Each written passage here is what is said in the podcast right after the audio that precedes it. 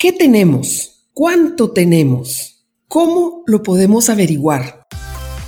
Bien que no es un bien, ya no es un bien. ¿Qué vende el que vende? ¿Y qué compra quien compra? Bienvenidos a Consejo de Familia, el podcast donde hablamos de emociones y tejemos fino los temas del futuro de familias empresarias.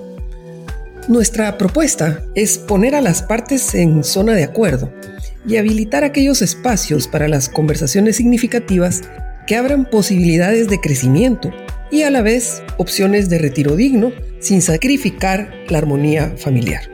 Hicimos juntos un viaje de reflexiones sobre el bienestar de la familia y de la empresa. Descubrimos cómo saber qué tenemos y cuánto tenemos puede servir para reconciliar las expectativas de todos y mantener la paz familiar. Hemos conversado sobre el delicado equilibrio entre los intereses y los afectos. Conocimos a Lucila con su dilema entre la paz en la familia y el poder en la empresa.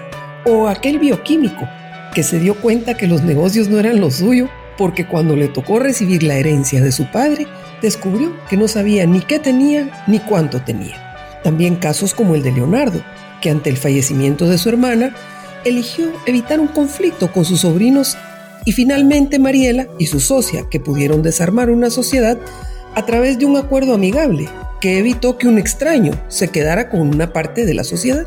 Como siempre, agradecemos a quienes nos acompañan y nos envían sus consultas con las que podemos construir estos episodios tan ilustrativos.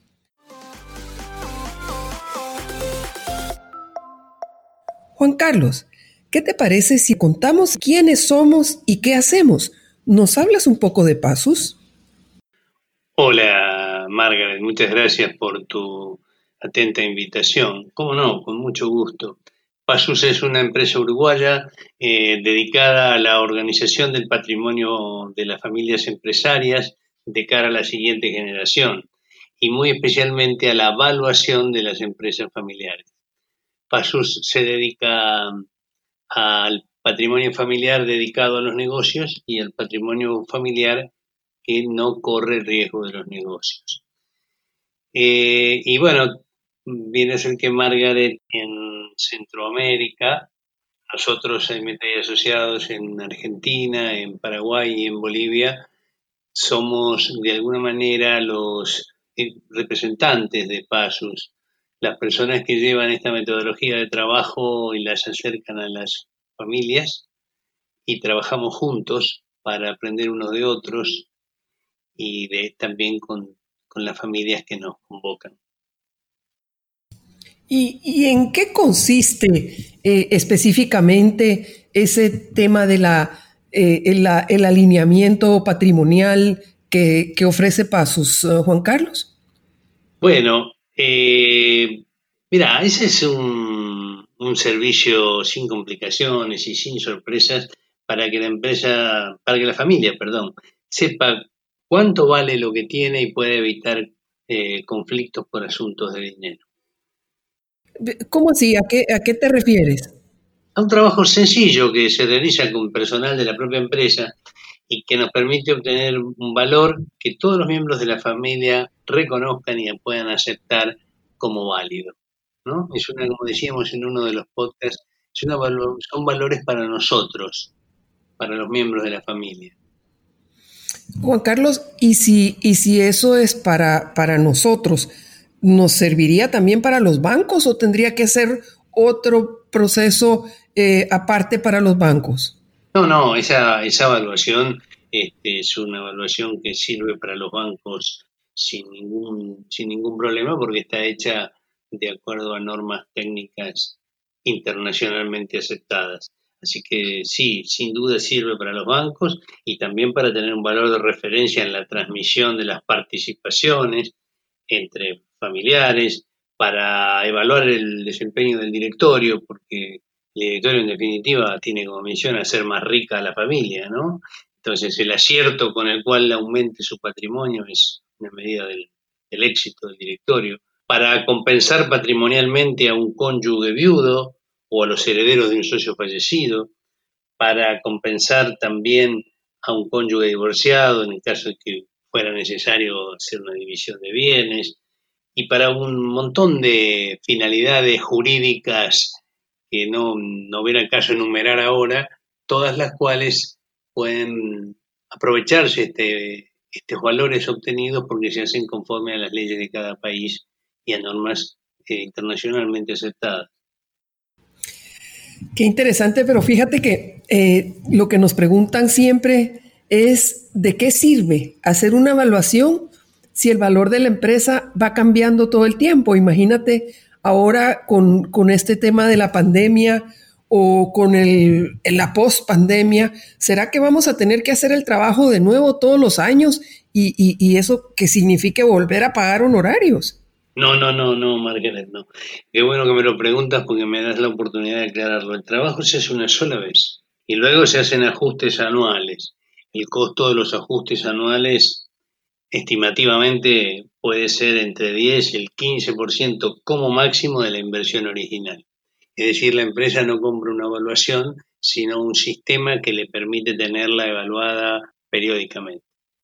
Mira, y, realmente tú crees que, vale la pena hacer esta, esta inversión? ¿Tú recomendarías a, a los empresarios que están siempre buscando cómo ahorrar y cómo maximizar su, su flujo de caja, hacer una inversión en evaluación? Bueno, y la pregunta es buena, ¿no? Una vez alguien me dijo si vale la pena ahorrar costos en una planta evitando recargar los, matafuegos. la respuesta es sí, siempre y cuando no haya un incendio y haga falta usar los matafuegos. Este, entonces, para saber si vale la pena esta inversión, hay que compararlo con todos los costos de un posible conflicto familiar, no solo las pérdidas patrimoniales, sino que lo que hay que tener en cuenta también son los honorarios y los gastos de los abogados, el tiempo y la energía despilfarrados en peleas, los disgustos y sobre todo el daño a veces irreparable de los vínculos familiares. Porque siempre creímos, creo que lo comentamos en algún podcast, que no hablar de dinero puede generar más problemas que hablar de dinero a tiempo. Hay muchas maneras de evaluar una decisión. Uno podría decir, por ejemplo, que se ahorra dinero no cargando los matafuegos de la fábrica, lo cual es cierto, en cierta forma, siempre y cuando no se produzca un incendio, en cuyo caso, como dice el dicho, lo barato sale caro. Para saber si vale la pena invertir en un programa de ordenamiento patrimonial familiar y en particular en la evaluación de las empresas, deberíamos comparar esa inversión con todos los costos de un posible conflicto familiar. No me refiero solamente a las pérdidas patrimoniales. Hay que tener en cuenta los honorarios, los gastos legales, los aportes de los profesionales del derecho, el tiempo, que cuando se va no vuelve, como decía mi abuela, y la energía despilfarrados en las peleas, los disgustos y el daño que muchas veces es irreparable sobre los vínculos familiares. Esto es una póliza de seguro. Esto es para estar tranquilos. Como nos dijo un cliente no hace mucho, yo quiero que cuando me llamen a ese viaje que no voy a volver, no haya que hacer nada. No quisiera ver un abogado dando vueltas alrededor de mi cama ni de la casa de mis hijos. Es para que eso pueda hacerse así y para que podamos orientar el patrimonio que tanto nos costó construir y ponerlo al servicio del proyecto de vida de cada uno de nuestros hijos. Llegado a este punto es una decisión personal.